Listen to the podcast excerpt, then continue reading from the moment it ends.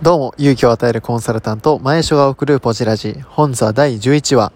学生から見た活躍する社会人の共通点というテーマについてお伝えしてみたいと思います。このラジオは成長のきっかけになる体験談やお客様、上司から学んだことを忘れないその日のうちに毎日、原稿なしにつれづれなるままに語るコーナーでございます。さあ、いよいよ第11話ということで、今外にいるんですけどね、えー、今日、あの、コートなしで来てしまいまして、非常にあの寒い、今日は風が強い一日でございますが、皆さんはいかがお過ごしだったでしょうか？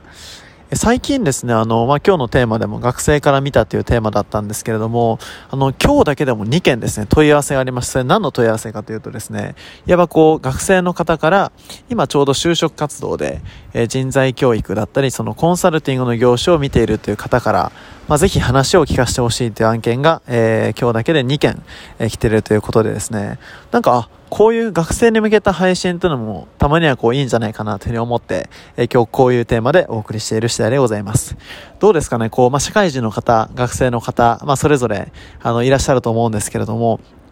どうでしたかねこう、社会人の方、まず、学生の時って、社会人の方、どういうふうに見えてたでしょうか？また、就職活動ってどんなふうに考えてましたでしょうか？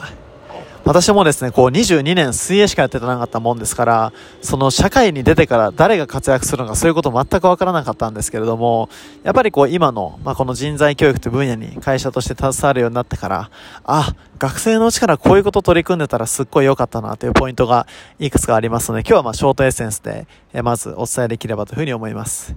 まあ、まずですね、こうまあ一言で言うと何かというと、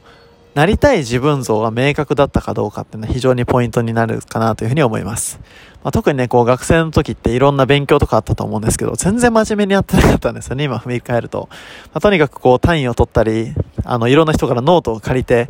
効率よく勉強していい点を取るみたいな、まあそういうこうやり方をやってたんですけども、やっぱこうね、社会に出てから、学校の勉強とか振り返ると、ああ、もっと真剣にやってたらよかったなってことでたくさんあるんですよね。で、これ何が違うかというと、やっぱり、その社会に出てからは、こうなりたいっていう理想の自分が明確だからこそ、それに必要な勉強っていうのは明確になるから、そこに身が入っていくと。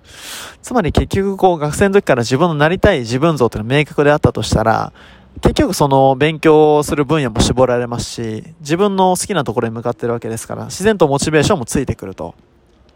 ただまあ、ぶっちゃけそこをね、明確にするのは一番難しいという部分もありますから、まあ、この部分は、またの機会にゆっくりとお伝えしていきたいというふうに思います。まあ、なんでね、こう、まあ、このラジオを聴いてる方でも構いませんし、あの、学生の方で、これからこう、就職活動など考えていらっしゃる方もいらっしゃったら、えそういう問い合わせもどんどん受け付けておりますので、またご連絡いただければと思います。え本日短いですが、以上です。ご清聴ありがとうございました。